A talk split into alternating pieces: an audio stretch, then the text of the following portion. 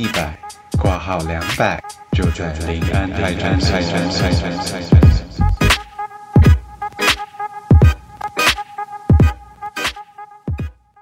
Hello，大家好，我是优质台女哈哈，欢迎收听今天的林安泰诊所之哈哈的私密诊疗间。目前我们的节目呢，在各大平台都可以收听，喜欢的朋友请记得订阅、分享。如果有建议的主题啊，或者是想知道的议题，都非常欢迎留言跟我们分享哦。那我们今天想要聊的东西是冒牌者症候群。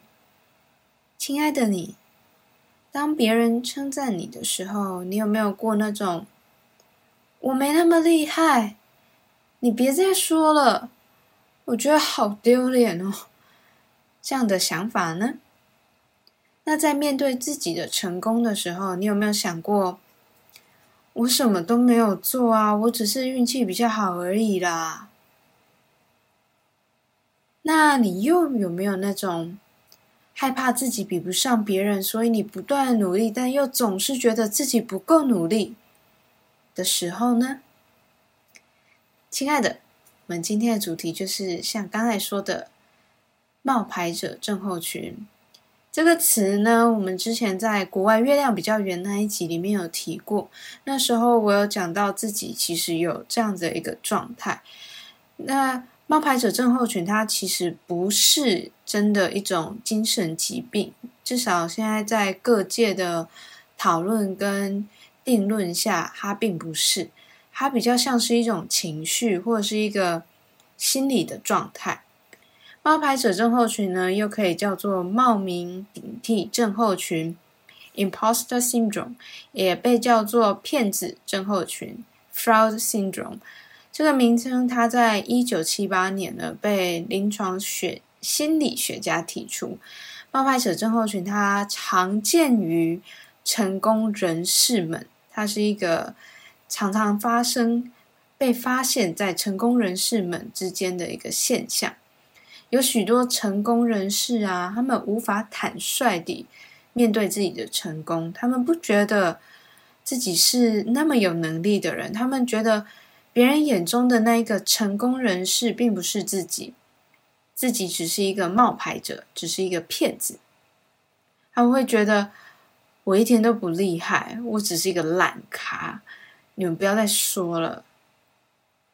根据维基百科上的介绍呢，受到冒牌者症候群影响的人呢，通常有以下几个特点。以下几个特点，第一个是勤奋努力。这些人通常非常努力工作，非常的努力。从他们的角度来看呢，这是为了避免让别人发现自己是一个骗子。但是这样子的勤奋工作会换来更多的成功与掌声，然后你又要努力的去成为那一个符合那么多成功与掌声的人，你又要继续更努力，所以这就陷入一个。担心被识破的一个恶性循环，有一种自己在造假的感觉。那第二个呢，是他们会运用魅力。有一些人，他除了展现自己工作的能力以外，他可能会在职场上啊，运用自己的魅力来获得称赞。可是，当他们获得别人的称赞的时候，别人的认可的时候，他们又会觉得自己的成就。完全是靠魅力得来的，与自己的工作能力无关。那像这种的状况，比较容易发生在有呃外貌较好的人身上啊，或者是很会社交的人身上，因为他们的这种能力并不是一个可以被明确的呃量化的东西，所以。好像有，又好像没有，那这就让他们会陷入了一个自己是一个烂咖，什么都不会的一个状态。那最后一个呢，是他们会避免展露自信。如果我没有把自己说的那么厉害，那别人就不会知道我其实没有那么厉害喽。大概是这种概念。那其实心理学呢，相对于其他理工学理工学科来说，它是。相对比较晚成立的一个领域，所以许多的研究啊都是比较近代才会被才被发现，才被定义。那也因此，就是在许多议题上啊，在心理学的角度来说，它都还没有一个明确的解释。当然，还有因为就是因为人的心理是由许多复杂的机制所组成的，所以它很难像化学啊或是物理啊，可以用一些实验来证明。那这样子听起来，所以人到底为什么会有冒牌者症候群呢？以科学的角度来说，目前还没有一个定论。在这边，我想要跟大家分享的是我自己的观察。我从我自己的经验，还有我身边的人的遇过的状况来看这件事情。不晓得大家还记不记得，就是前一阵子有很多台湾的名校的学生跳楼的事件。那我身边有很多读名校的朋友。台大、清大、交大、成大、政大、中自备，或者是在国外的名校，在跟这些朋友相处的过程中，我发现呢，其实，嗯，不是读名校的人，像我这样子，不是读名校，嗯，好了，有的人可能会觉得云科也是名校，但是这是就是不是在名校里面的人，可能会常常不自觉地用一种。名校的光环在看别人，他说会有那种啊，你台大的啊，你英文一定很厉害哈。哎，啊，你台大怎么这个都不会？哎，啊，你台大不是很聪明吗？啊，为什么你这个题目这个拼图你不会？像这种的光光环，它会无形中变成一种压力，然后这些人、这些学生、这些孩子，他会觉得说。你认知的那个我，和我认知的自己是不同的人。我其实是一个冒牌者。那为了不让别人发现我是一个骗子，我只好努力，只好一直努力，只好继续努力，非常努力，很尽力的去成为别人认知的那一个我，那一个成功人士。这是名校的压力跟那个光环。在冒牌者症候群里面的一个样子。那小时候的我呢，其实也有叛逆过一段时间，呃，没有到很叛逆，但我自己定调为叛逆。我那时候觉得说，大家对成绩好的乖孩子好严格哦。当一个好孩子他失误了，做错事情了，做了一个不对的事情。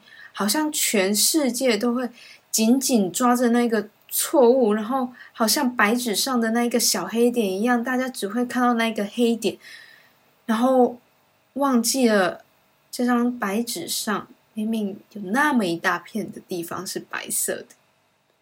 我觉得我们的社会对乖孩子好严苛哦，不给人一点失误的空间跟机会。然而呢，原本是坏孩子的人，今天只要做了一件好事，大家就会给他很多的称赞。不管过往这个人、这个孩子他到底做了多少的坏事，可是他今天浪子回头了，真棒！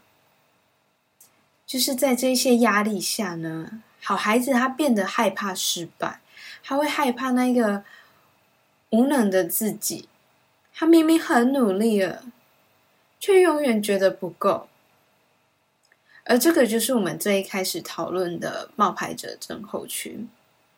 说到底啊，有冒牌者症候群的人，他们害怕的是失败，不论是外界给的期待，又或是外界给的期待，进而演化内化成的自我期许。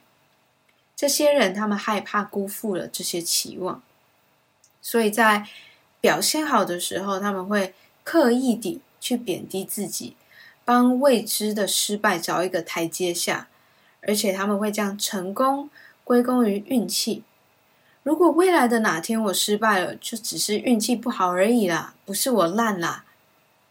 还有，他们经不起别人的称赞哦，他们害怕被拆穿，被别人发现，其实自己真的很烂。我得承认。我有冒牌者症候群。小的时候，我会故意的表现的差一点，这样子别人就不会给我那么多的期待。完蛋了！我现在讲这个，我们家的长辈就会知道，有时候是故意使坏。那长大一点后呢，我开始学习当一个 loser，我想要当一个输家，我想要当一个烂咖。前一段时期，我常常会把“我就烂”挂在嘴边。然后要配上那个命图有没有梗图？然后配上那个手势，嘿嘿，我就烂。当我很努力了，然后事情却事与愿违的时候，我开始学习坦率地去欣赏自己的努力、自己的付出，然后也坦率地接受“我就烂”的这个想法。现在的我有时候还是会有冒牌者症候群来影响我的心情，不过他已经没有像以前那么严重了。亲爱的你，正在收听节目的你，如果你也有冒牌者症候群，你可以学着拥抱自己的不完美，在受伤脆弱的时候寻求咨商辅导的帮助。不要害怕那一个无能的自己被人拆穿，因为我就烂。今天的节目就到这边啦，不晓得大家对冒牌者症候群有什么想法呢？你有相似的经验吗？又或是你有不同的见解呢？欢迎留言分享给我们哦。然后以上的内容呢，都是我自己的看法。如果有这方面的困扰，还是希建议大家寻求专业的协助。